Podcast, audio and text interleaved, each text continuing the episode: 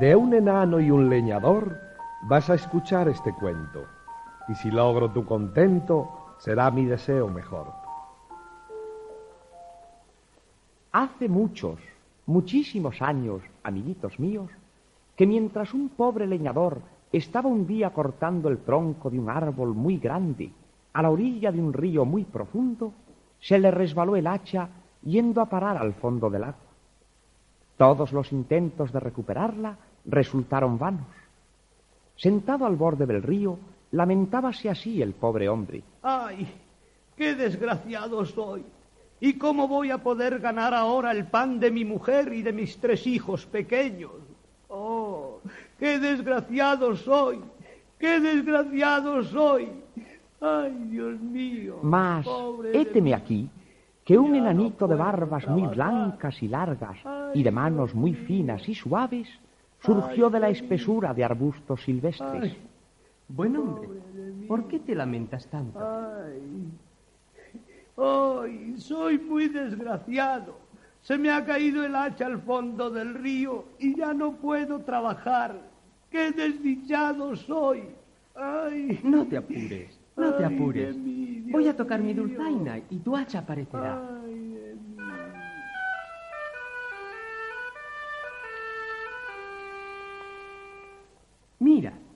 ¿Es este hacha de oro la que tú has pedido? No, no, mi buen amigo. No es ese hacha de oro tan preciosa la que yo he perdido. Bien, veamos.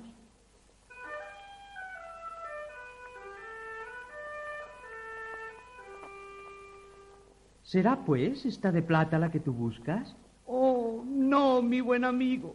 Tampoco es esa de plata tan hermosa la que yo busco. Bueno,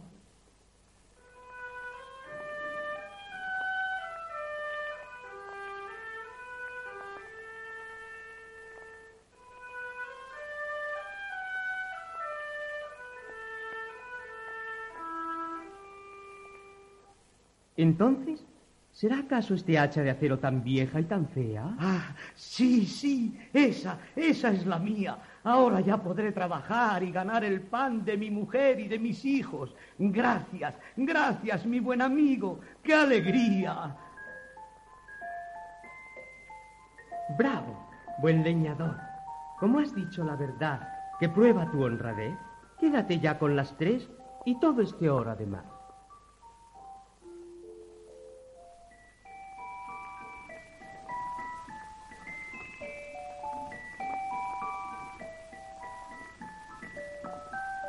Después que el misterioso enanito hubo desaparecido por encanto, nuestro buen leñador fue corriendo al pueblo con las tres hachas, una de oro, otra de plata y la tercera, que era la suya, de acero.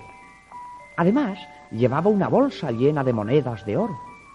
Llegó a su casa y contó a su mujer y a sus tres hijos lo que le había ocurrido. Todos cantaban y saltaban de alegría. Eran muy felices.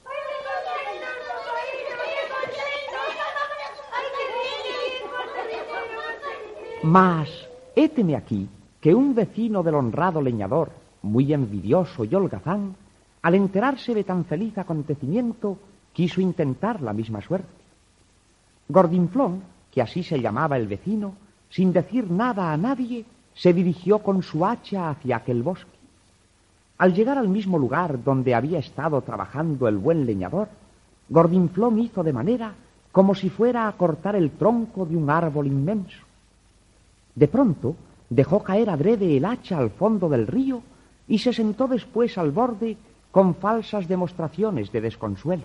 ¡Ay, pobre de mí! ¡Qué desgraciado soy! ¿Cómo voy a poder ganar ahora el pan de mi mujer y de mis doce hijos? ¡Ay, ay! ¡Qué desgraciado soy! El enanito de barbas muy blancas y largas y de manos muy finas y suaves surgió como la vez primera de entre la espesura de arbustos silvestres. Enseguida vio que aquel hombre, que solo tenía 25 años, no podía ser padre de tantos hijos. Buen hombre, ¿por qué te lamentas tanto? Ay, pobre de mí. Se me ha caído el hacha al fondo del río y ahora no puedo trabajar. Ay, ¿qué será de mi mujer y de mis doce hijos? Ay, pobre de mí, qué desgraciado soy. No te apures. Voy a tocar mi dulzaina y tu hacha aparecerá enseguida.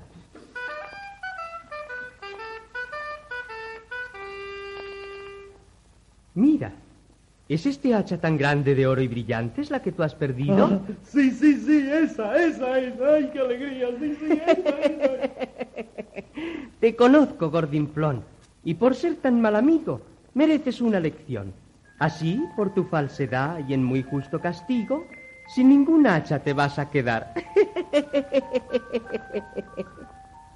Y ahora piensa que con la verdad tu recompensa siempre hallarás.